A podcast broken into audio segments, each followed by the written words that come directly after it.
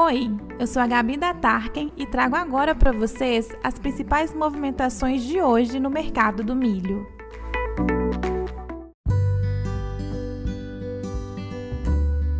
Mercado bastante difícil na semana pela ausência de bons lotes.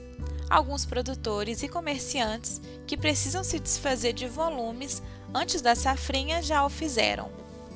Porto cedeu a 95 no dia de hoje, diante da baixa de câmbio e Chicago.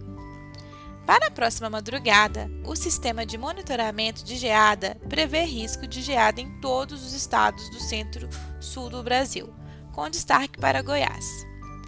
Cotação TARC Rio Verde a 78,32, Goiatuba a 79,67. Estamos com novidades e notícias de mercado em tempo real no aplicativo Tarkin, disponível para Android e Apple Store. Por hoje é só, continue com a Tarkin, acompanhando as movimentações de mercado do milho na sua região.